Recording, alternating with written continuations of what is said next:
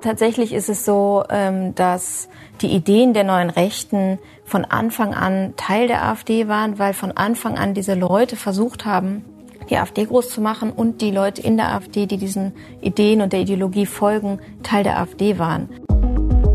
Hallo und herzlich willkommen zum Spiegel Spitzengespräch, dem Talk für alle, die politisch mitreden wollen.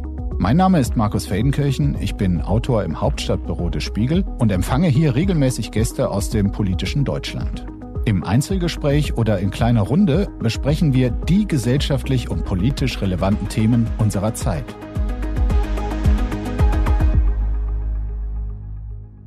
Ist die Demokratie in Deutschland in Gefahr? Über die extremen Rechten möchte ich heute im Spitzengespräch reden. Wie denken Sie und inwieweit ist Ihr Gedankengut auch das der AfD? Meine heutigen Gäste sind Ann-Kathrin Müller, meine Kollegin aus dem Hauptstadtbüro des Spiegel, ist eine der versiertesten AfD-Expertinnen des Landes und sie sagt, rassistische Ideen sind in der AfD weit verbreitet. Kevin Kühnert, der Generalsekretär der SPD, hält die AfD für eine der größten Gefahren für die Demokratie. Ivo Teichmann ist bei uns, Mitglied des Sächsischen Landtags. Er war bis Dezember 2022 Mitglied der AfD, trat dann aber aus, weil er sich an extremistischen und menschenfeindlichen Äußerungen störte. Und Florian Schröder, er hat sich für sein neues Buch Unter Wahnsinnigen, warum wir das Böse brauchen, intensiv mit der rechtsextremistischen identitären Bewegung befasst, hat sich mehrfach mit deren Führer Martin Sellner getroffen und tiefe Einblicke in diese Szene gewonnen. Ihnen allen ein herzliches Willkommen.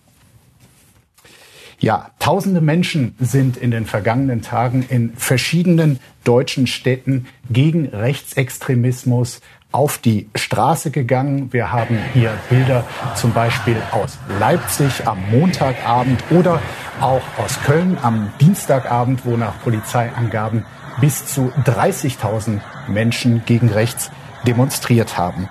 Anlass ist äh, das kürzlich vom Recherchenetzwerk Korrektiv aufgedeckte Treffen von Rechtsextremen in Potsdam.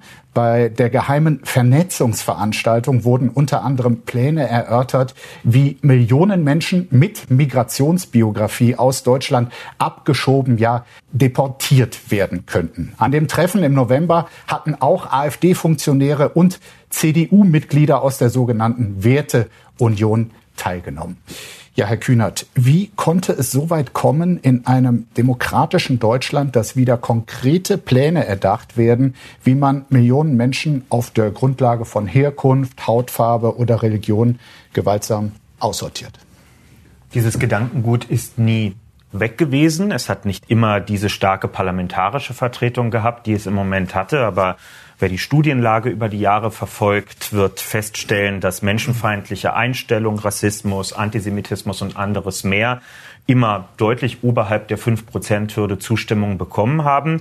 Wir hatten aber lange Jahre eine Stimmung im Land, so kann man es, glaube ich, sagen, bei der das für die absolut überwiegende Mehrheit der Menschen nicht entscheidend gewesen ist für ihre Stimme, die sie bei Wahlen abgeben oder auch die Frage, welcher Organisation sie sich anschließen. Das ändert sich sichtlich in den letzten Jahren.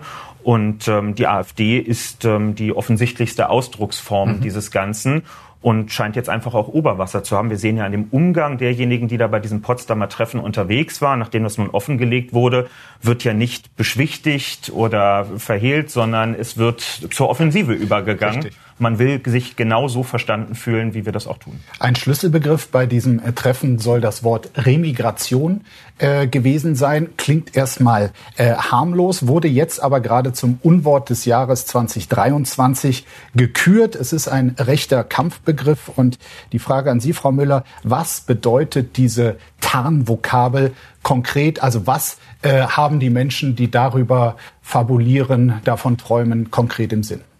Ja, das ist ein mehrstufiger Plan. Also da geht es zum einen darum, das wäre erstmal rechtsstaatlich, die Menschen abzuschieben, die abgeschoben werden können. Dann geht er aber noch sehr viel weiter. Es geht dann eben darum, die Leute, die geduldet werden, weil sie zum Beispiel Kriegsflüchtlinge sind oder andere Gründe haben, dass die auch äh, weg sollen.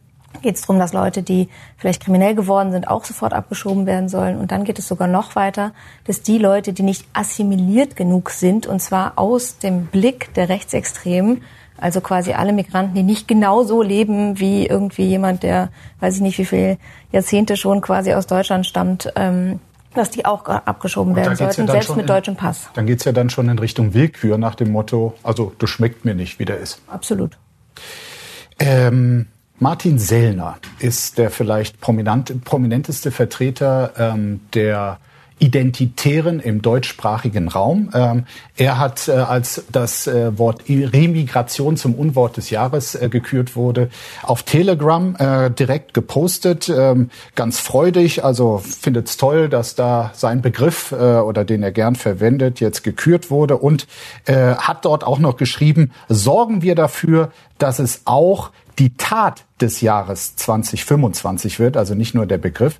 Frau Müller, haben Sie irgendwelche Zweifel, dass diese Leute das, was da bei solchen Treffen besprochen wird, auch wirklich ernst meinen, dass sie das wirklich vorhaben?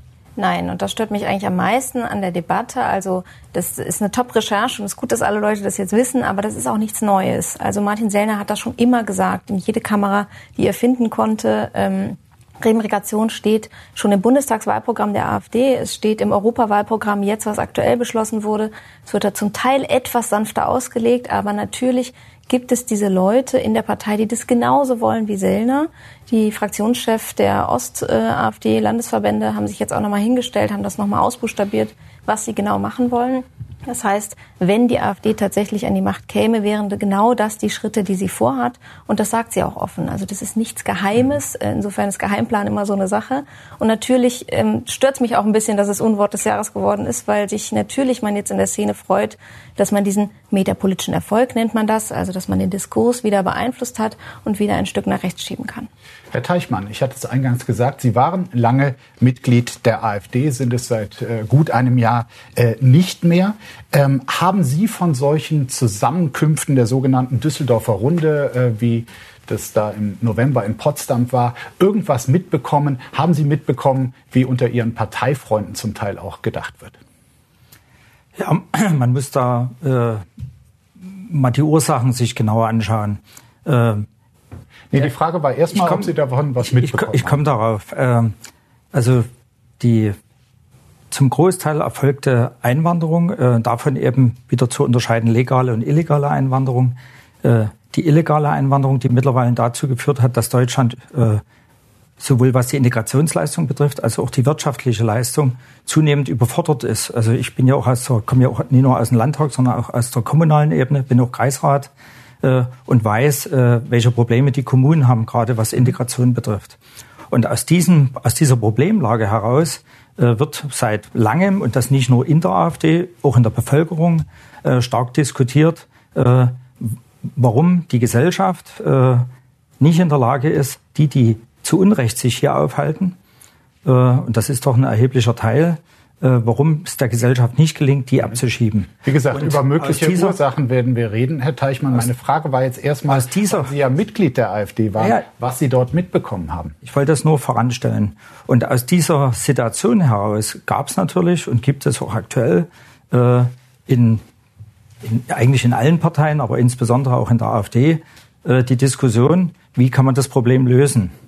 Und äh, ich selber vertrete auch die Auffassung, dass die, die illegal sich hier aufhalten und die sich vor allen Dingen strafbar oder sogar terroristischer äh, terroristischen Gedankenguts äh, begeben, dass die natürlich ausgewiesen werden müssen.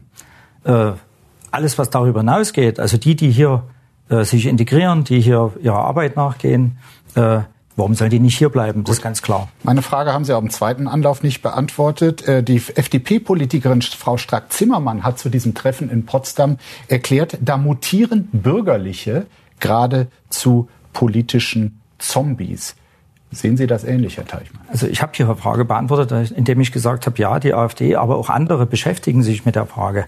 Äh, die Frage ist nur, äh, ich war nicht dabei bei dem Treffen, Gott sei Dank, äh, aber ich, mir ist wichtig, das Thema an sich, sich da, also man, man muss sich im politischen Diskurs darüber austauschen dürfen, was wird mit illegal Eingewanderten, beziehungsweise wie verhindere ich das? Ja. Das muss im, in einem politischen Diskurs in der Demokratie zulässig sein. Aber Herr Teichmann, Natürlich, der Charakter dieses Treffens ist ja gewesen, dass dort nach allem, was wir wissen, darüber gesprochen wurde, dass dieser Kreis erweitert werden soll, so sehen das einige Teilnehmende, auf Menschen mit deutschem Pass, die in ihrer Familie eine Migrationsgeschichte haben oder die zum Beispiel als politische Unterstützer von geflüchteten Menschen in Deutschland auftreten, die sind dort auch gemeint. Und das ist etwas anderes als das, was Sie gerade ansprechen. Äh, äh Herr Kühnert, genau, wenn Sie mir zugehört haben, genau da habe ich die Abgrenzung vorgenommen.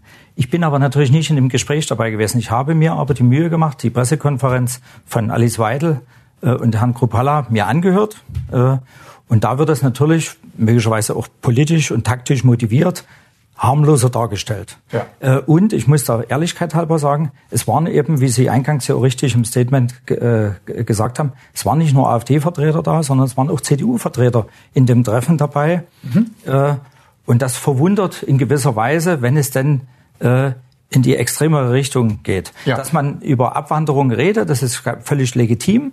Aber welche Pläne da im Detail besprochen mhm. wurden, das sagen Sie auch schon Abwanderung. Also, nee, nee, die ist, äh, nee, nee, Abwanderung, sorry, was habe ich gesagt? Habe ich falschen, Abwanderung. falschen, Abwanderung falschen, falschen Schlung, äh, Zungenschlag.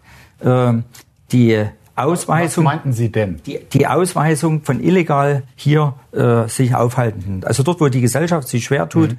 weil äh, Rückführungsabkommen nicht funktionieren etc. Oder oh. die sich eben hier strafbar machen, äh, die als, quasi sich als Gast in unserem Land nicht integrieren. Dass da Bürgerliche gerade zu politischen Zombies mutieren, wie Frau Strack-Zimmermann es sagte, sehen Sie das auch so? Äh, wen meinen Sie mit Bürger? Also die politischen Entscheidungsträger oder die Betroffenen? Nein, Leute, die solche äh, Fantasien wie bei diesem Potsdamer Treffen besprechen und verfolgen. Also ich kann mir gut vorstellen, dass es solche, dass es solche Leute gibt. Das will ich gar nicht bestreiten. Okay. Äh, inwieweit dort äh, Zombies äh, vor Ort waren, das kann ich nicht beurteilen. Einer äh, war Martin Sellner, äh, den ich eben schon erwähnte. Und das ist jemand, Herr Schröder, den Sie äh, ganz gut kennengelernt haben bei der Recherche für Ihr Buch, ihn äh, auch getroffen haben, über ihn geschrieben haben. Der äh, prominenteste Vertreter der identitären Bewegung im deutschsprachigen Raum. Erklären Sie uns mal, was ist dieser Sellner für ein Typ? Äh, was treibt den an? Also Martin Sellner ist ein äh, Aktivist. Äh, das heißt, die identitäre Bewegung muss man verstehen als eine Art Bewegung, die der AfD den Boden bereiten soll, die die Begriffe verändern sollen, was ihnen ja auch erschreckend gut gelingt mit äh, Begriffen wie Remigration. Mhm. Sellner ist der Kopf dieser Bande, der ist in, in Österreich. Die Identitären sind in ganz Europa verteilt, in Frankreich mittlerweile verboten. Und er ist so der geistige Anführer. Das ist ein mittlerweile knapp Mitte 30-jähriger Mann, sehr ähm, wirkt wie ein Hipster, also eher wie so ein urbaner Typ, was er auch ist, der aus Wien kommt, der sehr gut argumentieren kann in seinem Feld, der sehr belesen ist, der sehr viel weiß, auch beschlagen ist über die Hintergründe ähm, was äh, rechtsnationale Revolution angeht, der sich selbst auch als rechter Revolutionär sieht, der aber nie parteipolitisch aktiv geworden ist, ähm, der es sehr gut schafft. Ich war bei einem Rekrutierungstreffen der Identitären in Berlin dabei, wo neue Mitglieder gewonnen werden sollen. Genau, genau, wo ähm, das wurde über eine geschlossene Telegram-Gruppe veranstaltet, wo dann alle möglichen Leute saßen und ähm, das macht er sehr gut. Er hält einen Vortrag, nachdem sie nach 30 Minuten überhaupt nicht mehr wissen, ob wir jetzt in Kalkutta sind oder in Deutschland, aber fest steht, alle, die kommen, sind eine Riesengefahr und wir stehen vor der Apokalypse. Und das schafft er auf eine pervertiert geniale Art und Weise darzustellen. Und tatsächlich Was um, ist das pervertiert Geniale? Das pervertiert Geniale ist, äh, dass er radikal Begriffe dreht, verändert, Zusammenhänge herstellt. Zum Beispiel statt Ausländer rauszurufen, Remigration. Remigration, Ethnopluralismus ist ein anderer Begriff. Ne? Also man muss wirklich mittlerweile fast ein Lexikon dabei haben, um zu verstehen, worüber die sprechen. Ethnopluralismus klingt ja zunächst sehr universalistisch, klingt sehr demokratisch. Ähm, wir sind plural, aber es das heißt eigentlich, jeder bleibt dort, wo er herkommt, weil die Intelligenz eines nicht weißen Menschen anders zu bewerten ist als die eines Weißen. Und deswegen hat beispielsweise der Nicht-Weiße hier nichts verloren. Es ist also zutiefst rassistisches Gedankengut. Und ähm, er schafft das, was viele AfD-Leute bisher nicht schaffen, zum Glück, ähm, nämlich Begriffe radikal zu drehen. Und er schafft es sehr interessant zu sein, und das äh, schließt an an die Frage, die Sie eben gestellt haben. Er schafft es tatsächlich eine Strahlkraft zu haben, erstaunlicherweise, weil so erfolgreich ist er gar nicht in Österreich. Aber er schafft es, eine Strahlkraft zu haben, die weit ins bürgerliche Lager hineinreicht. Also bei solchen Rekrutierungstreffen, da sehen Sie Leute, die Ihnen sagen, ich habe bis vor fünf Jahren die Grünen gewählt und ich habe lange mit Menschen mit Migrationshintergrund gearbeitet. Aber mittlerweile glaube ich, äh, die AfD ist die einzige Lösung. Und wenn Sie fragen, warum ist denn die AfD die einzige Lösung? Was können die dann? Sagen ganz viele von denen, das weiß ich gar nicht. Ich weiß gar nicht, ob die besser sind, aber es wird mal Zeit, dass die es mal machen. Und das ist das, was Sellner ähm, verkörpert, nämlich eine Entschlossenheit. Eine Entschlossenheit im Kampf gegen das, was er die Scheindemokratie nennt, nämlich letztlich den Universalismus, den er für eine totalitäre Idee hält, nämlich dass Menschen gleich sind.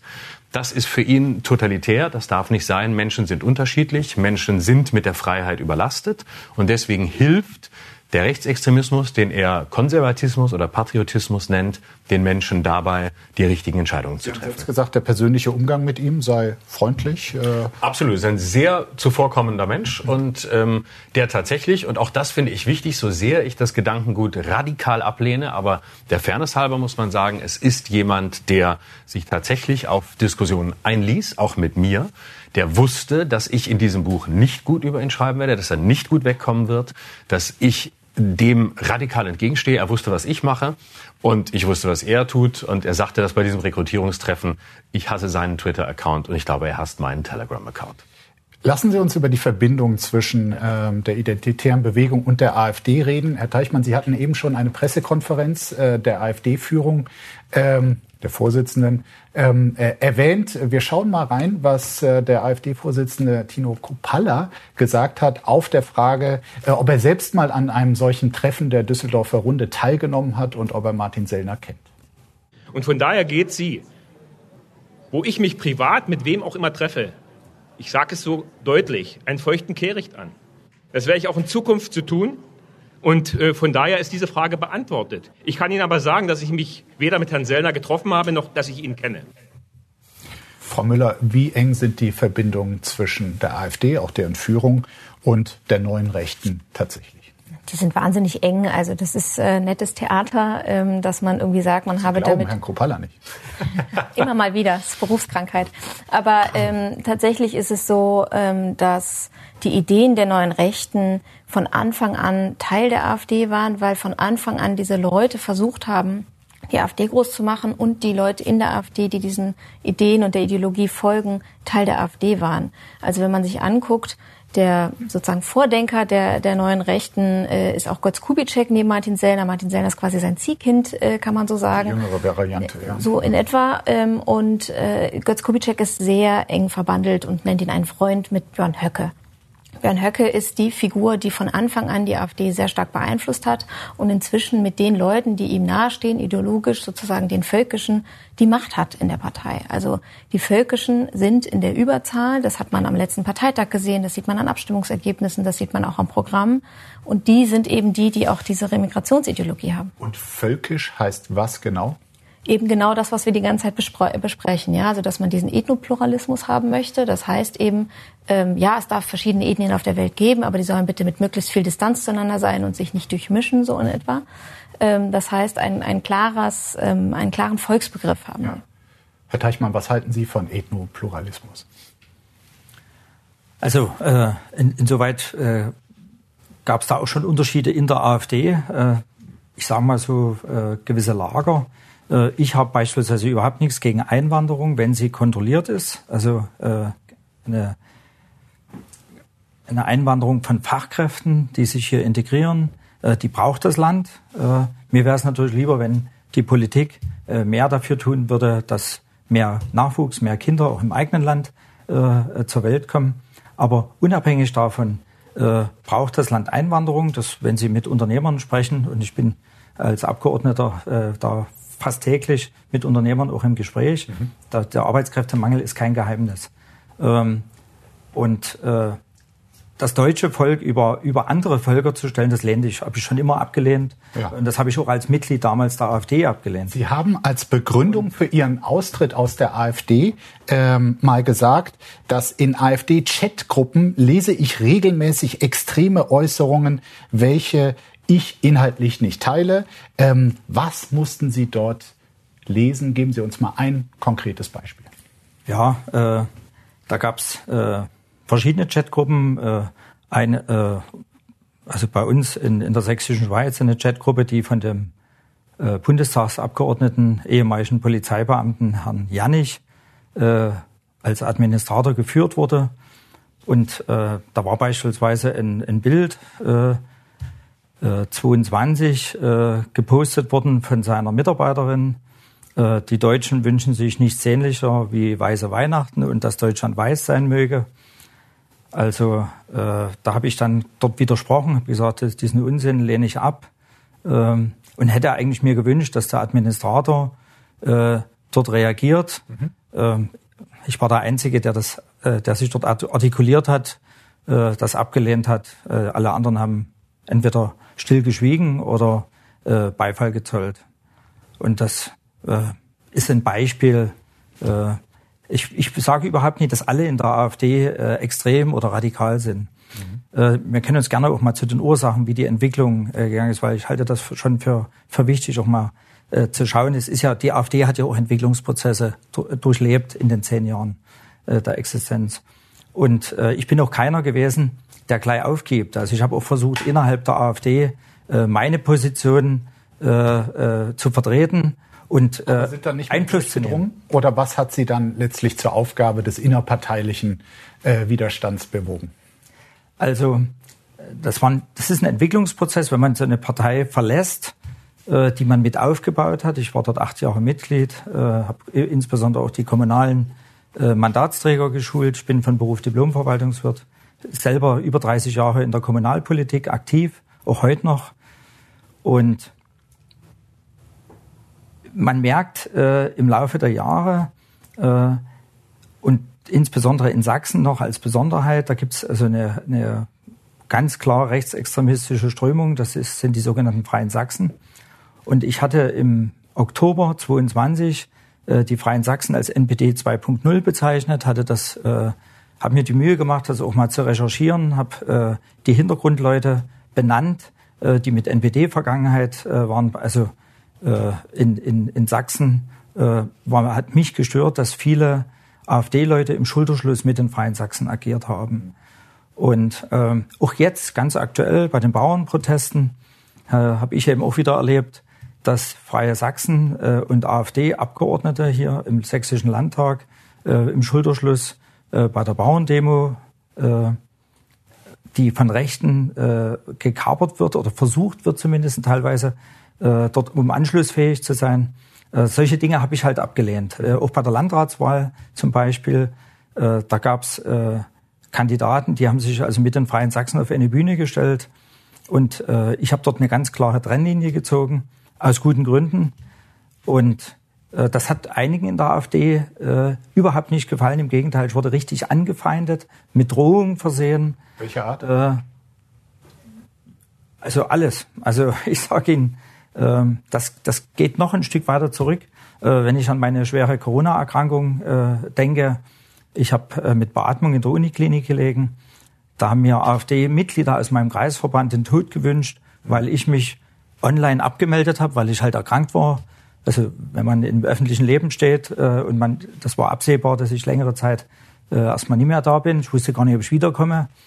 Und dann AfD-Mitglieder äh, völlig äh, menschenunwürdig agieren, also indem sie eben dann äh, verurteilen, dass du überhaupt dir dich, dich, also dich traust zu sagen, äh, du bist an Corona erkrankt, weil es ja. viele Corona-Leugner gab. Okay. Äh, das ist also auch eine Form von, von, von Menschenverachtung. Verstehe. Das, was Herr Teichmann gerade sagt, ist total interessant, weil äh, all diese Dinge, die er beschreibt, die sehen wir bei den Recherchen auch immer, ja. Also dass in Rassist also in Chats rassistisch, menschenfeindlich, frauenfeindlich, ähm, sexistisch sich geäußert wird und dass sozusagen das, was wir nach außen kriegen und was uns jetzt schon so aufschritt, Remigration, was wir als extrem empfinden, da sozusagen äh, das die Norm ist, ja. Also da wird dann tatsächlich jetzt in der Öffentlichkeit sagen, es hat nichts mit Weiß zu tun, es hat nichts mit Hautfarben zu tun. In den Chats ist das gang und gäbe. Also die, die wahre AfD ist sozusagen noch deutlich äh, weiter rechts. Wir, wir haben ja ganz kurz, Herr Teichmann, wir haben ja eben bei der Pressekonferenz gesehen, dass die AfD-Führung sich von solchen Treffen äh, von solchen Leuten auch äh, distanzieren will. Äh, Frau Weidel hat ihren äh, Mitarbeiter, der bei diesem Treffen auch war, äh, gestern äh, oder er wurde äh, entlassen. Äh, gleichzeitig gibt es einen Tweet zum Beispiel vom AfD-Bundestagsabgeordneten René Springer, in dem ganz selbstbewusst gesagt wird, äh, wir haben das auch vorbereitet, wir werden Ausländer in ihre Heimat zurückführen, millionenfach. Das ist kein Geheimplan, das ist ein Versprechen. Also einerseits der versucht sich zu distanzieren, hier in diesem Falle quasi das äh, beherzt dahinterstellen. Und äh, es ist tatsächlich so, wir wollen mal ähm, wir wollen mal einen Blick auf eine gewisse Schrift werfen äh, von Björn Höcke, der im Jahr 2018 in seinem Buch nie zweimal in denselben Fluss das hier geschrieben hat. Neben dem Schutz unserer nationalen und europäischen Außengrenzen wird ein groß angelegtes Remigationsprojekt notwendig sein. Und bei dem wird man, so fürchte ich, nicht um eine Politik der wohltemperierten Grausamkeit, äh, zitierter Peter Sloterdijk, herumkommen. Und dann äh, geht's noch in anderem Kontext weiter, auch wenn wir leider ein paar Volksteile verlieren werden, die zu schwach oder nicht willens sind, sich der fortschreitenden Afrikanisierung, Orientalisierung und Islamisierung zu widersetzen. Frau Müller, an Sie die Frage, was ist da gemeint mit den paar Volksteilen, die man leider auch noch verlieren wird? Ja, das knüpft an das, an das, was Herr Kühnert eben schon erwähnte, dass bei dem Treffen ja auch gesagt wurde, dass die, die quasi das Gutmenschentum oder die äh, sozusagen Flüchtlingswillkommenskultur irgendwie aufrechterhalten hätten, dass äh, man nichts dagegen hätte, wenn die dann auch verschwenden. Ähm, also dass sozusagen Leute wie wir vermutlich äh, dann eben auch sich entscheiden müssen, sind wir jetzt äh, willens genug, mannhaft genug, ist auch so ein Björn Höcke Wort, äh, um sich irgendwie zu wehren und ansonsten muss man halt weg. Mhm. Ähm, Herr Kühnert, Frau Müller hat eben schon gesagt, also all das, was rund um dieses Treffen in Potsdam programmatisch ähm, äh, bekannt wurde, sei in Wahrheit nicht ganz neu, wenn man genau äh, hinschaut. Äh, hat es für Sie trotzdem etwas verändert? Das Wissen darum, dass sich organisiert Leute treffen und solche Pläne miteinander diskutieren, zum Teil ja auch unter Teilnahme von äh, finanzkräftigen Leuten aus der Wirtschaft. Auch das ist, glaube ich, wenn man dazu recherchiert, äh, nichts ganz Neues. Die Berichte über den Chef von Müllermilch und andere sind jetzt auch schon ein bisschen älter. Aber die Taktung wird enger, in der solche Nachrichten kommen. Und ich glaube, es äh, erreicht jetzt einen Punkt, das zeigt ja auch die Größe der Kundgebung in diesen Tagen, wo breitere Teile der Gesellschaft beginnen, sich mit der Ernsthaftigkeit dieser Bestrebung auseinanderzusetzen. Die Zitate, die Sie in Reihe eben aufgeführt haben, beinhalten alles, worum es geht. Die Äußerung von Herrn Springer, dass es, Zitat, um millionenfach, das so schreibt er es ja, um Menschen geht. Würde es um den Personenkreis, den Herr Teichmann vorhin beschrieben hat, also Menschen, die keinen Aufenthaltsstatus in Deutschland und ausreisepflichtig sind, und gehen kriminell. oder kriminell, würden wir nicht über millionenfach, sondern darüber kann man ja diskutieren. Das ist, wäre aber ein anderes Thema. Der Bundeskanzler auch gesagt, jetzt muss mal beherzt abgeschoben werden. Da geht es um einige wenige hunderttausend Menschen, die einen solchen Status haben. Das heißt, wenn hier über Mil schon viele. Wie gesagt, ein eigenes Thema. Hier geht es um Millionenfach. Da sind mindestens Menschen mit einem festen Aufenthaltstitel, die hier auch Job haben, nur halt keine deutsche Staatsbürgerschaft gemeint. Wahrscheinlich sind hier aber auch Menschen gemeint, die Deutsche sind, die ähm, Staatsbürger dieses Landes sind, häufig ähm, auch ihr Leben lang schon und die auch raus sollen. Dann diese schwachen Volksteile, von denen da die Rede ist, nehmen Sie das zusammen mit anderen Äußerungen. Herr Höcke hat sich ganz unverblümt in einer Landtagsdiskussion in Thüringen zur Frage von Inklusion an Schulen dazu geäußert, dass er für dieses Konzept nicht zu haben ist, weil äh, behinderte Kinder sozusagen die anderen runterziehen würden am Ende. Die Ungleichwertigkeit von Menschen wird eben nicht nur durch solche Vertreter, was die Staatsangehörigkeit oder familiäre Migrationsgeschichten angeht, behauptet, sondern es geht auch wieder, man muss es so klar sagen, um wertes und unwertes Leben. Darüber wird dort gesprochen und das wird immer enger. Und bemerkenswert finde ich ähm, die Stellen, an denen zurückgewiesen wird. Das, das macht die AfD ja selten. Meistens ist es ihnen ja egal, wenn die sogenannten Systemmedien oder Vertreter Vertreter der sogenannten Altparteien sie erwischen oder auf sie zeigen, weil ihr Publikum interessiert das dann häufig nicht. Deswegen ist es umso bemerkenswerter, wenn Herr Kruppalla sich bemüht zu sagen, er habe sich mit dem Sellner nie getroffen. Genauso bemerkenswert ist es, wenn Frau Weidel ihren persönlichen Referenten jetzt entlässt im Büro, nachdem der bei diesem Treffen dabei war.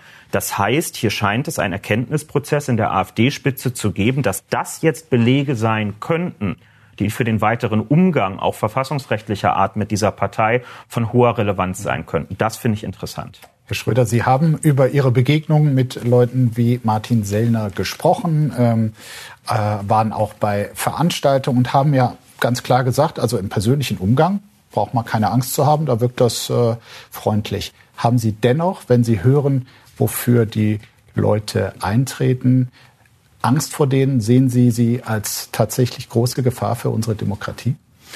Also Angst vor ihnen habe ich nicht, weil ich glaube, das ist das Gefühl, das sie selbst instrumentalisieren. Ich finde, man sollte keine Angst vor ihnen haben, aber man sollte ähm, Respekt vor der riesigen Gefahr haben, die von denen ausgeht, ähm, aufgrund des Versuchs, sehr harmlos zu wirken und ähm, so zu tun, als wolle man ja eigentlich nur das Beste für Deutschland oder eben Europa. Und ich glaube, man muss sehen, dass diese Bewegung ja eigentlich bis vor wenigen Monaten die gesamte rechtsextreme Bewegung in einer riesigen Not war. Die können sich auf so gut wie nichts einigen. Man muss eigentlich umgekehrt sehen, die Remigration ist das einzige Thema, was sie haben. Sie wissen nicht, wie sie sich zu Israel verhalten sollen. Sie wussten nicht, wie sie sich zu Corona verhalten sollen. Da haben sie so getan, als seien sie die Partei der Freiheit. Freiheit, alle Maßnahmen aufheben. Dabei ist das ja eigentlich ihr, sowas wie ihr feuchter Traum gewesen. Alle Grenzen zu, Menschen kontrollieren, wissen, wer wohin reist. Also eigentlich ist es eine sehr schwache Bewegung, die es aber, und das macht es noch dramatischer, erstaunlicherweise mit sehr simplen Mitteln schafft,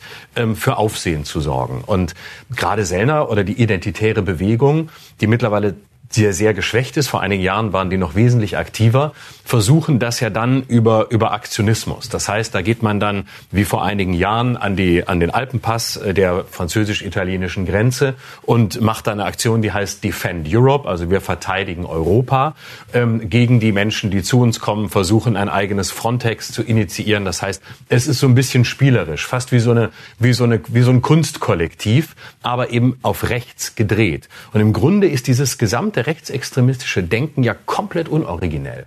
Denn die haben keinen eigenen Ansatz, weder die AfD noch die identitäre Bewegung. Es funktioniert nur als Reaktion auf das, was der angebliche Mainstream tut und will. Und das Ziel ist natürlich, und da gebe ich Kevin Kühnert völlig recht, das Ziel ist natürlich, was sich in solchen Sätzen von Höcke zeigt, wenn Sie das Sagen haben, dann geht es natürlich darum, dass Deutsche repressiv behandelt werden, überhaupt Europäer. Also Sellner sagte mal irgendwann zu mir ganz offen, es müssen alle Medien, ähm, im Grunde allen Medien, die wir jetzt haben, öffentlich-rechtliche, genau wie Spiegel und andere, sollen sich auf ihre Neutralität berufen. Das heißt, die sollen neutral berichten, was ist. Und neutral ist klar, was es bedeutet, nämlich das, was AfD und Co. wollen. Dann frage ich mal ganz äh, neutral, Frau Müller, Sie äh, beobachten die Entwicklung der AfD äh, seit langer Zeit. Dieses neurechte, identitäre, extreme Denken. Was würden Sie sagen, wenn Sie auf die Mitgliedschaft, wenn Sie auf die Führungsriege schauen, wie viel Prozent der heutigen AfD-Vertreter oder Mitglieder finden ein solches Denken richtig gut, haben es quasi schon übernommen? Also beim Parteitag gab es für die Person, die das vereinte in sich mit Maximilian Krah, äh, über zwei Drittel der Stimmen. Kandidat für die Europa genau, und der steht eben sehr für diesen Flügel, steht auch sehr für diese Schule von Sellner und Kubitschek und so, äh, macht da immer gemeinsame Auftritte, so viel auch zu, man hat mit denen nichts zu tun. Ähm, der hat über zwei Drittel der Stimmen bekommen. Äh, und wir können eben sehen, dass es gibt in der Partei inzwischen nicht mehr so zwei Lager, die so gegeneinander kämpfen, sondern quasi eine große Mitte in Anführungszeichen mit eben sozusagen dem alten Flügel rund um Björn Höcke und noch ein paar Alten, die das alles nicht so dolle finden. Und diese Mitte ist aber ideologisch komplett bei Björn Höcke. Sie ist quasi nicht in, dieses, in diesem Netzwerk, aber sie ist inhaltlich quasi voll dabei. Sie will nur so ein bisschen die Skandale nicht. Das heißt, der größte Großteil dieser Partei ist eben genau da. Und vielleicht noch ein Punkt zu dem, was äh, Herr Schröder gesagt hat. Es ist schon so, ähm, dass man sich als, äh, ich sage jetzt mal Deutscher, irgendwie natürlich ein bisschen weniger Sorgen macht als vielleicht ein Mensch mit Migrationsgeschichte. Und wir können eben auch schon sehen, dass natürlich die AfD in den letzten zehn Jahren in ihrer Existenz und all dem Rassismus, den sie debattenfähig gemacht hat, sozusagen leider ähm, es geschafft hat, dass es eben Attacken auf Menschen mit Migrationsgeschichte gibt, dass es mehr Rassismus in diesem Land gibt, dass da mehr Taten eben vollzogen werden. Und insofern hat sie dann eben dann doch schon eine reale Macht. Mhm. Nun diskutieren wir auch darüber, warum die AfD, jene Partei, die Sie vor einem Jahr verlassen haben, äh, in den Umfragen so stark wurde. Es stehen drei Landtagswahlen äh, in Ostdeutschland in diesem Jahr an, wo sie jeweils laut Umfragen stärkste Partei ist. Äh, es wird sogar schon darüber gemutmaßt, ob sie irgendwo die absolute Mehrheit erringen kann. Und gleichzeitig haben wir im aktuellen ZDF Politbarometer das Ergebnis, dass 67 Prozent der Befragten sagen, dass sie unzufrieden zufrieden mit dem Kanzler Scholz von der F äh, SPD sind. Ähm, das scheint auch zu korrelieren, also die Unzufriedenheit mit der Regierung und der Aufstieg der AfD. Wie erklären Sie diesen Zusammenhang, Herr Kühnert? Also, dass es Unzufriedenheit gibt und niedrige Zustimmungswerte für die Koalition, ist nicht zu bestreiten. Ich wehre mich aber seit jeher dagegen, dass Wahlentscheidungen oder Unterstützung für Rechtsradikale als so eine Art Notwehr begriffen werden in unserer Demokratie, weil man ja nicht anders könne. Wir sind eine vielfältige Parteiendemokratie. Die Opposition besteht aus weit mehr als der AfD. Und sich oppositionell zu verhalten, kann man auch durch mehr zum Ausdruck bringen, als nur die AfD zu wählen. Man kann demonstrieren, man kann Petitionen einreichen. Es gibt irrsinnig viele Möglichkeiten. Also das alleine kann es nicht erklären. Vielmehr liegt eben die Forschung, auf die ich vorhin auch eingegangen bin, nahe, dass zwar bei weitem nicht alle, aber ein erklecklicher Teil der AfD-Anhängerschaft nicht trotz, sondern wegen der Programmatik dieser Partei oder zumindest dem, was man vermutet dort als Programmatik, ähm, diese Partei wählt. Das ist wichtig, nicht weil es uns entschuldigt für eine manchmal schlechte Performance, die wir machen, aber weil es zumindest einem den Floh aus dem Ohr nehmen kann, dass wenn nur der Scholz ein besseres Interview dargegeben hätte oder der Habeck beim Heizungsgesetz einen Fehler nicht gemacht hätte, das schon alles nicht so schlimm wäre. Darauf deutet im großen Umfang mhm. nicht sonderlich viel hin. Würde mich interessieren, wie Sie das sehen, äh, Herr Teichmann. Welchen Anteil hat die aktuelle Bundesregierung, die Ampelregierung am Aufstieg der AfD? Ja, ich bin da sehr dankbar für die Frage. Ähm, die AfD lebt von Anfang an, von Anfang an, wenn Sie sich zurückerinnern, äh, wo es um die Euro-Problematik ging, das war ja damals der Gründungsgedanke der AfD. Äh, die AfD ist auf jeglichen Protest aus verschiedenen Gründen, ob das Corona war, ob das der Krieg in der Ukraine war, äh, wirtschaftliche, also energiewirtschaftliche Probleme und so weiter. Äh, sie lebt von jedem Protest. Und äh, der AfD, äh, die hat es äh, auch, ich sag mal, geschickt äh, für sich äh, zu nutzen gewusst und hat äh, den Nährboden, den, und das ist das Entscheidende, den die übrigen Parteien, die also seit vielen Jahren äh, hier in, auf Bundes- oder Landesebene regieren, äh, die die Probleme nicht gelöst haben, die Probleme äh, so nehmen es die Bürger äh, auch in meinem Wahlkreis oder in Sachsen wahr, äh, ansteigen lassen haben, statt zu lösen. Das war der Nährboden für das Erstarken der AfD. Und wenn ich, um, um ganz von vorhin noch mal kurz einzusteigen, wenn ich gerügt habe, dass sich die AfD zu wenig von Rechtsextremen distanziert und damit nicht regierungsfähig sein wird, weil ich bin angetreten in den Landtag 2019, um was zu verändern in dem Land, eine Kurskorrektur, eben die Probleme anzupacken, äh, die andere nicht lösen oder zumindest mitzuhelfen, die Probleme zu lösen. Und da habe ich gesagt, das wird der AfD nicht gelingen, weil sie damit nicht regierungsfähig sein wird. Sie wird keinen Koalitionspartner finden. Äh, und sie reißt sich selber im schlimmsten Fall die Beine weg, weil sie, damals war das noch nicht, dann als erwiesen rechtsextremistisch oder gar verboten wird. Und als ich äh, im Oktober 22 äh, das NPD 2.0 mit den Freien Sachsen äh, äh, im, im, bei Facebook äh, kann man ist noch online, kann man kann man sich anschauen, gepostet habe. Da hat mir der Generalsekretär der AfD in Sachsen gesagt: Ivo, du hast ja recht, aber das versteht unsere Basis nicht. Das muss ich mir anhören. Und man hat von der Führungsebene auf Kreisebene, Regionalgruppenebene, Landesebene bis zur Bundesebene dort versagt. Meine Mahnung zu sagen, Leute, äh, distanziert euch davon. Ne? Das tut unserem Anliegen, nämlich einer politischen Kurskorrektur Das quasi abträglich. von der AfD ähnliche oder gleichlautende Plakate wie von der NPD. So.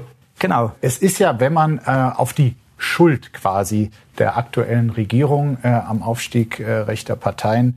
Äh, wenn man darauf blickt, darf man nicht vergessen, dass es überall in Europa schon vor dem Erstarken der AfD fast überall rechtspopulistische, zum Teil rechtsextreme Parteien sind, die stark, äh, die stark sind in diesen Ländern und dort gab es keine Ampelregierung und äh, kein Heizungsgesetz. Und deshalb nochmal die Frage an Sie. Die, die, die Einwanderungsprobleme gibt es aber in ganz Europa. Jetzt die Frage an äh, Frau Müller. Welchen Mitschuld, auch an Sie die Frage, sehen Sie bei der Ampelregierung und den ähm, zum Teil erklärungsbedürftigen Gesetzesvorhaben? Also ich würde grundsätzlich sagen, dass ich finde, die Ampel kommuniziert sehr schlecht. Sie präsentiert sich sehr schlecht. Sie kriegt es nicht hin zu zeigen, dass sie irgendwie gemeinsam die Dinge, die sie angehen wollte, irgendwie angeht, sich unterhakt, gemeinsam Dinge tut. Äh, das ist mir aber viel zu kurz gegriffen als Grundlage für diesen Erfolg der AfD. Das spielt da natürlich mit rein, denn der Hauptfaktor für den Erfolg der AfD ist Verunsicherung. Und zwar nicht, dass die Leute, dass es denen wirklich jetzt schon schlecht geht, sondern die Sorge, dass es ihnen schlecht gehen könnte. Und das ist natürlich kein Wunder nach der Pandemie, dann zwei Kriege, äh, Energiepreise und so weiter, Inflation gibt es eben ein erhöhtes Versicher Unverunsicherungsaufkommen, sage ich jetzt mal. Und da wäre es natürlich super, wenn man eine Regierung hätte, wo man das Gefühl hat, okay, die setzen sich wirklich zusammen und die arbeiten zusammen und die finden Lösungen. Aber das, was wir immer irgendwie nicht so ganz breit diskutieren, ist tatsächlich, Normalisierungseffekte für rechtsextreme Parteien kommen vor allen Dingen daher, wenn eben andere konservative oder rechte Parteien ähnlich sprechen, ähnliche Themen immer wieder aufs Tapet bringen, immer wieder darüber reden, Migrationspolitik und so weiter und damit die AfD zum Teil kopieren, natürlich in einer nicht ganz so krassen Fassung. Und damit kann man dann eben schwer erklären, warum es so schlimm ist, die AfD zu wählen, aber super wäre, ähm, irgendwie andere Parteien. Oder aber auch, wenn der aktuelle Bundeskanzler sagt, äh, neulich im Spiegel-Interview, wir müssen endlich im großen Stil abschieben. Herr Künast, sind solche Aussagen Kühner. Kühner ist das die andere. Sorry. Herr Kühnert, sind solche Aussagen nicht auch ein Brandbeschleuniger für die AfD? Nein, das sind sie ausdrücklich nicht. Nicht, weil man über ein solches Zitat nicht trefflich diskutieren kann. Über die Sprache, über die Treffgenauigkeit. Hat Ihnen gefallen? Die Sprache, die Treffgenauigkeit? Ich hab, war deshalb nicht ganz glücklich damit, weil ich glaube, dass ähm, wenn wir uns angucken, wie viele vollzugspflichtig oder äh, vollzugspflichtig ausreisepflichtige Menschen wir in Deutschland haben, das gar nicht so eine riesige Zahl ist. Ich glaube nämlich, also das Alltagserleben ist ja am Ende immer konkret. Wenn jetzt alle, die ausreisepflichtig sind in Deutschland, ein, eine niedrige, niedrige bis mittlere sechsstellige Zahl an Menschen, wenn die über Nacht weg wäre, wenn wir die wegzaubern würden, ich glaube nicht, dass das im Alltag jemand merken würden. Ich glaube, dass diejenigen, die behaupten, sie seien fremd im eigenen Land, sie würden auf der Straße ihr Deutschland nicht mehr wiedererkennen, früher sei vieles besser gewesen, dass das dort etwas verändern würde. Insofern glaube ich, bei den, ähm, bei den Abschiebungen geht es um die Frage der Handlungsfähigkeit des Staates. Was die Leute sehen wollen, ist, dass wir das nicht hinnehmen, dass Leute ausreisen müssen, aber es nicht geschafft wird, die ähm, Verträge mit den Herkunftsländern zu schließen, dass die zurückgenommen werden. Deswegen ist das der entscheidende Punkt. Aber in dieser Remigrationsdebatte in Anführungszeichen geht es um etwas Größeres und deswegen glaube ich nicht, dass hier befriedet werden kann, ähm, allein dadurch, dass da die Abschiebezahlen höher werden. Aber es ist auch so falsch. Also der Kanzler stellt sich hin und sagt damit ja gleichzeitig, wir haben es bislang nicht gemacht. Also was für eine Kommunikation ist das bitte? Wir müssen endlich in großem Stil, ist quasi Bestätigung, haben wir bislang nicht getan. Das ist schon mal schräge Kommunikation. Und dann kommt man noch dahin, dass man als Kanzler auch noch dieses Thema so riesig macht, dass man äh, irgendwie wieder über Migration redet, wieder und wieder und wieder. Und man wird die Leute, die wegen, diesen, die, wegen dieses Themas die AfD wählen wollen und die genau wissen, was sie tun, ja, die wollen diese Politik. Ja. Wir sollten diese Leute ernst nehmen. Das wenn sie sagen, auch andere Leute, Frau Müller. Das muss man schon, schon ich sagen. noch einmal den Punkt Pardon, kurz sorry. machen? Sorry. Ähm, die wird man ja nicht überholen können. Man, man, wir, wir sehen das, wir haben jetzt auf europäischer Ebene das härteste Asylrecht seit Jahrzehnten. Und sind die AfD in den Umfragen? Nein, singt sie nicht. Es hat nichts funktioniert. Man, man schafft es über dieses Thema nicht. Aber er hat, er hat diesen Satz nicht ausgesprochen, ähm, da bin ich wirklich der festen Überzeugung, um irgendwie ein Konjunkturprogramm gegen die AfD ähm, damit äh, zu machen. Ja, ähm, diese ganze Frage des Migrationsrechts auch in Europa ist hochkompliziert. Sie ist so komplex, dass an keinem Stammtisch dadurch irgendeine Wirkung kurzfristig erzielt werden wird. Wenn wir die Zeit und die Muße hätten, müssten wir darüber diskutieren, dass dieser ganze Begriff der irregulären Migration im Prinzip irreführend ist, weil wir ein Asylrecht in Europa haben, bei dem wir als Binnenstaat Deutschland, da ist quasi jeder, der bei uns ankommt und hier als erstmals einen Antrag stellt, irregulär migriert, weil er hätte es in einem Außenstaat tun müssen. Das ist ein, so wie es existiert, ein absurdes System. Aber auf dem Level bewegt sich die gesellschaftliche Diskussion ja gar nicht, sondern wir sind in zwei hm. Fankurven mittlerweile angekommen, die sich gegenseitig anbrüllen. Das ist die Schwierigkeit. Ja, sofort, Herr Teichmann. Herr Schröder, ähm, Sie sind nicht nur Autor, sondern auch Kabarettist und als solcher wahrscheinlich eher dankbar dafür, wenn eine Bundesregierung viel Material liefert und sagen wir mal nicht alles perfekt macht. Würden Sie sagen, die Ampelregierung übertreibt es mittlerweile mit der Lieferung von Material? ähm, Nein, das würde ich so nicht sagen. Ähm, ich finde auch, es läuft vieles nicht gut und äh, natürlich ist es komödiantisch äh, oft sehr schöner und, und spannender Stoff. Ähm, aber ich glaube schon, dass tatsächlich das Entscheidende gar nicht so sehr ist, ähm, wie sehr reden wir über Migration, sondern ich glaube, das, was die AfD und viele andere Rechtspopulisten schaffen, ist, ein Opfernarrativ zu schaffen. Nämlich wir die Deutschen, die Europäer, wir sind die Opfer ähm, von Menschen, die uns überfluten. Deswegen sind ja auch diese Begriffe immer im Schwange, eine Migration, eine Migrationsflut äh, und ähnliches. Das heißt, wir sind die Opfer und wir müssen uns wehren gegen eine Welt, in der wir nichts mehr zu sagen haben, in der uns die großen Wellen überschwemmen. Und deswegen ist ja das Spannende, dass es nicht nur um Migration geht. Es geht ja um alles, was irgendwie fließend ist. Deswegen dieser Hass aufs Gendern, der ja nur symbolisch dafür ist, dass eben sich Grenzen auflösen. Und die, ich glaube, dass die Populisten es auf pervertierte Weise schaffen, zu vermitteln, wir stehen für die Entschlossenheit und wir beenden diesen Kontrollverlust auf ganz verschiedenen gesellschaftlichen Ebenen. Herr Teichmann, nun wird dieser Tage, wo alle ein bisschen ratlos erscheinen, wie man mit diesem Erfolg der AfD umgeht, vermehrt auch über die Möglichkeit eines AfD-Verbotsverfahrens diskutiert. Ich meine, Sie sind aus der Partei ausgetreten. Wie verfolgen Sie diese Debatte? Könnte das ein sinnvoller Weg sein? Also ich bin ganz klar der Überzeugung, dass Verbote generell im Kleinen wie im Großen, also in der Familie, wenn Sie Ihren Kindern was verbieten, wird es gerade interessant. Äh, und im Großen äh, lehne ich das äh, insoweit ab, dass ich sage, ein Verbot muss ein, ein, letztes Mittel sein. Mhm. Es, aus meiner Sicht ist es viel, viel zielführender, dass man die Sorgen der Wähler, also des Souveräns, ja, dass die Parteien, die ja nur Vertreter, Interessenvertreter sind, ich sehe mich auch nur als Interessenvertreter meiner Wähler, äh, dass die Probleme, die die Menschen ansprechen, endlich ernst genommen werden und nie nur darüber geredet wird, wenn zum Beispiel eben, was Herr, äh, Herr Kühnert gerade angesprochen hat, der Bundeskanzler äh, sich jetzt zur Frage der illegalen Migration und Abschiebung äußert. Äh, geredet wird seit Jahren. Aber für die Bürger draußen äh, wahrnehmbar ist viel zu wenig passiert. Und die Glaubwürdigkeit vom Bundeskanzler oder der, der Vertreter äh, in der Regierung, die das äh, jetzt kommunizieren, die sagen, ja, A, warum habt ihr nicht schon viel eher äh, darüber gesprochen, beziehungsweise eben, was viel wichtiger wäre, gehandelt?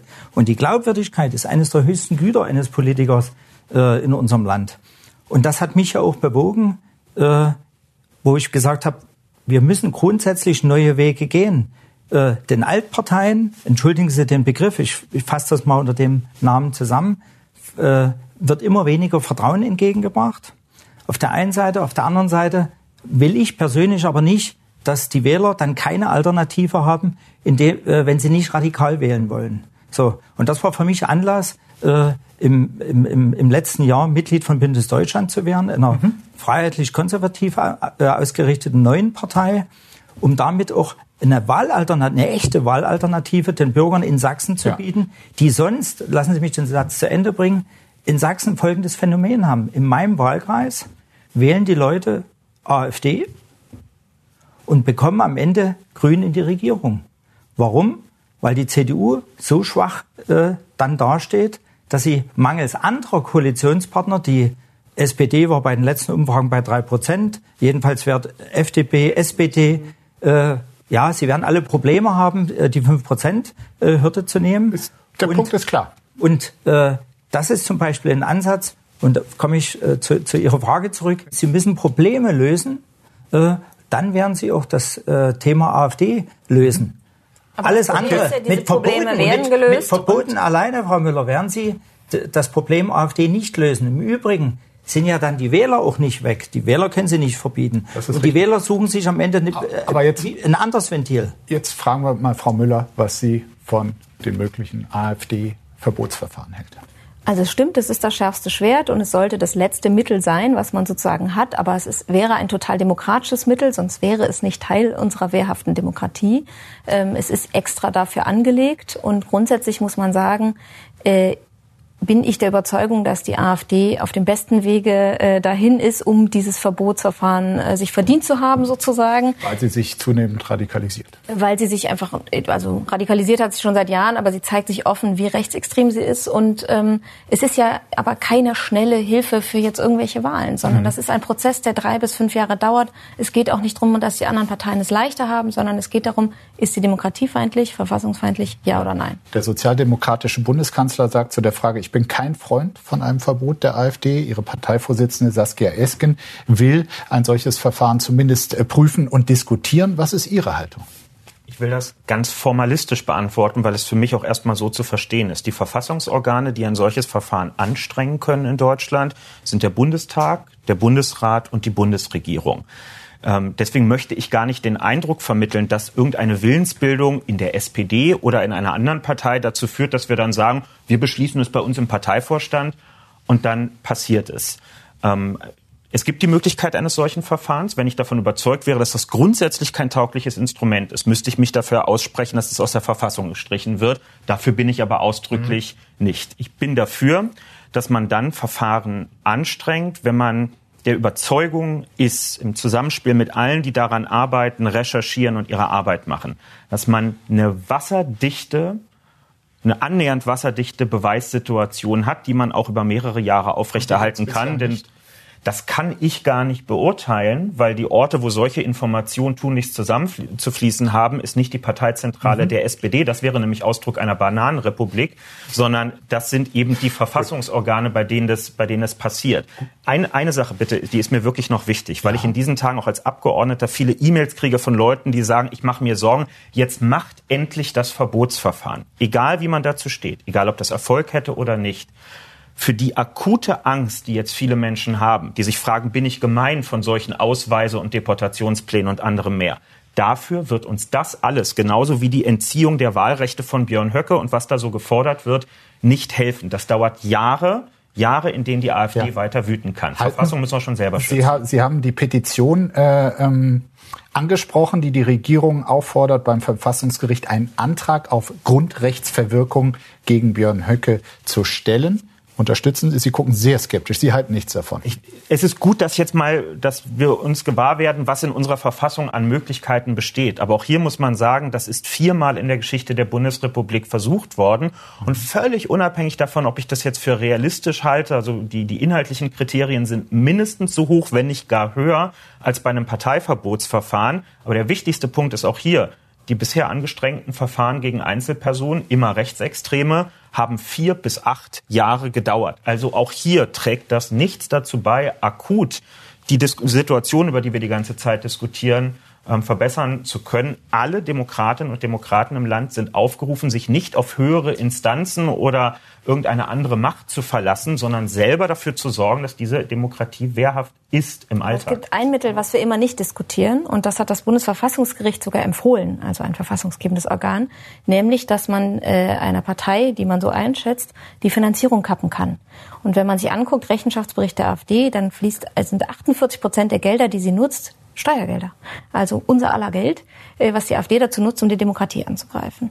Und da könnte man eben tatsächlich in der öffentlichen Debatte noch mal ein bisschen mehr drüber reden. Ich habe eben schon die äh, Landtagswahlen, die anstehen in diesem Jahr, erwähnt. In Thüringen, wo Björn Höcke der AfD-Spitzenkandidat ist, äh, liegt die AfD derzeit bei 36 Prozent, Tendenz eher steigend. In Sachsen sieht eine aktuelle Umfrage die AfD bei 37 Prozent. In Brandenburg 32 Prozent. Muss man davon ausgehen, dass 2024 das Jahr der AfD wird, Frau Müller?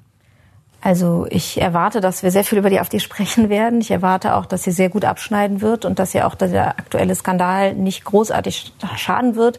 Denn vorhin war die Rede von Protestwählern, so ist es eben nicht mehr. Die AfD hat eine sehr hohe Stammwählerschaft, die sehr eng an sie angebunden ist, die tatsächlich gegen den Rest des Systems und die Altparteien sozusagen agieren. Das heißt, natürlich wird die AfD sehr gut abschneiden. Die Frage ist dann eben, die, wie, wie gut sozusagen und schafft sie es zum Beispiel 33 Prozent plus X zu bekommen, um damit eine äh, sozusagen blockierende Mehrheit im Landtag zu haben oder ähnliches. Also es gibt da tatsächlich auch noch Vorschläge, die Verfassung zu schützen, die Landesverfassung. Ähm, da wird es viel drum gehen. Ich halte nichts davon, so zu tun, als sei das jetzt alles ausgemacht. Natürlich gäbe es viel zu tun und könnte man sich viel äh, gesellschaftlich dagegen einsetzen. Man könnte die, den Diskurs mal wieder retten. Man könnte allerlei Dinge tun, die der AfD dann eben nicht zu einem Jahr äh, der AfD verhalten. Herr Kühnert, bis vor kurzem schien es eigentlich völlig ausgeschlossen, dass die AfD in einem deutschen Bundesland regiert bzw. mitregiert. Ist das immer noch so? man tritt bei Wahlen an und man kann Mehrheiten dabei erzielen. Und äh, ich bin hier nicht als Cassandra ja eingeladen, sondern am Ende als, als Politiker. Und insofern werde ich jetzt nicht darüber sinnieren, was wäre wenn, sondern ich möchte was dagegen tun, dass es so weit kommt. Äh, ich teile die Einschätzung, es ist ein unrealistisches Ziel, zumindest kurzfristig die AfD sehr weit runterzubringen in den Zahlen, weil alles, was wir über ihre Anhängerschaft wissen, nicht darauf hindeutet. Frau Müller hat komplett recht. Die Wahlforschung legt nahe, dass die AfD-Anhängerschaft heute, in diesem Moment, die stärkste politische und emotionale Bindung an ihre Partei hat gegenüber den Anhängerschaften aller anderen Parteien. Man sieht sich von allen anderen sehr, sehr weit ähm, entfernt. Und daher werden wir damit umgehen müssen, dass das hohe Werte äh, werden in diesem Jahr. Und deswegen ist es umso wichtiger, dass wir hohe Wahlbeteiligungen bekommen bei allen anderen. Die große Mehrheit der Menschen im Land, auch in den ostdeutschen Bundesländern, ist nicht AfD-Anhänger. Wichtig ist, dass viele von denen eben auch zur Abstimmung gehen, auch wenn man das vielbeschworene kleinere Übel wählt. Ähm, aber wenn es um die Verteidigung unserer Demokratie geht, dann glaube ich, müssen alle aus ihrer Komfortzone raus. Herr Schröder ist hier als Cassandra eingeladen. Ähm, nein, äh, zumindest, zumindest die, die letzte Frage an Sie. Mit Blick auf die äh, Wahlen und die Ergebnisse der AfD, die ich eben zitiert habe, gibt es auch etwas, was Ihnen Hoffnung macht? Bei der AfD oder überhaupt? Die Entwicklung unseres politischen Diskurses betreffend. Ähm, tatsächlich ja. Also ich habe den Eindruck, dass ähm, es sehr viele Menschen gibt, die äh, Angst haben, die verunsichert sind, was ich sogar auch nachvollziehen kann in dieser Zeit aufgrund der Welt und der Gemengelage. Und was mir Hoffnung macht, ist, dass immer noch ein Großteil der Menschen diese Angst nicht mit Hass beantwortet oder mit der Unterstützung einer Partei, die für den Hass und die Ausgrenzung steht.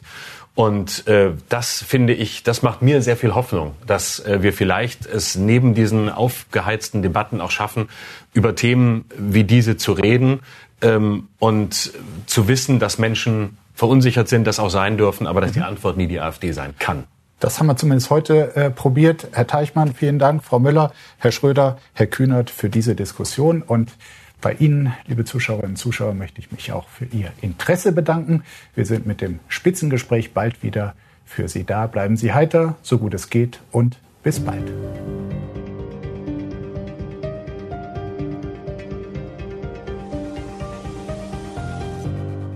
Das war das Spiegel Spitzengespräch. Wenn Ihnen die Folge gefallen hat, geben Sie gerne eine Bewertung ab und abonnieren Sie diesen Podcast, um keine Ausgabe zu verpassen. Ich danke Ihnen fürs Zuhören und freue mich, wenn Sie auch das nächste Mal wieder einschalten. Bleiben Sie heiter, so gut es geht. Bis bald.